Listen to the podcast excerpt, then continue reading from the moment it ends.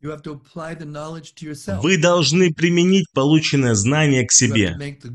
Вы должны поставить целью знания пробудить качества, которые даны в Бхагавадгите в начале of the 16th chapter, 16 главы.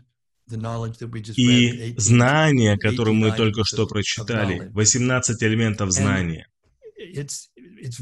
И в конце этого комментария очень просто говорится, что в этих стихах, по словам Прабхупады, humility. знание начинается со смирения.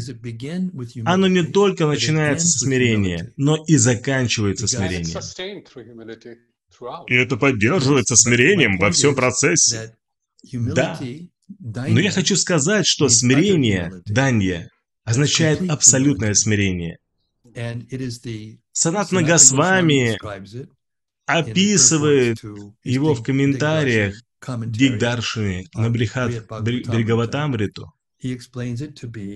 Он объясняет, uh, что это необходимое условие для достижения любви к Богу, Кришна Премы, или пробуждение нашей любви к Богу. Uh, Они настолько тесно связаны, что они являются одним и тем же. И вы не можете иметь одно без другого. Вы не можете иметь данью без премы. И вы не можете иметь прему без даньи.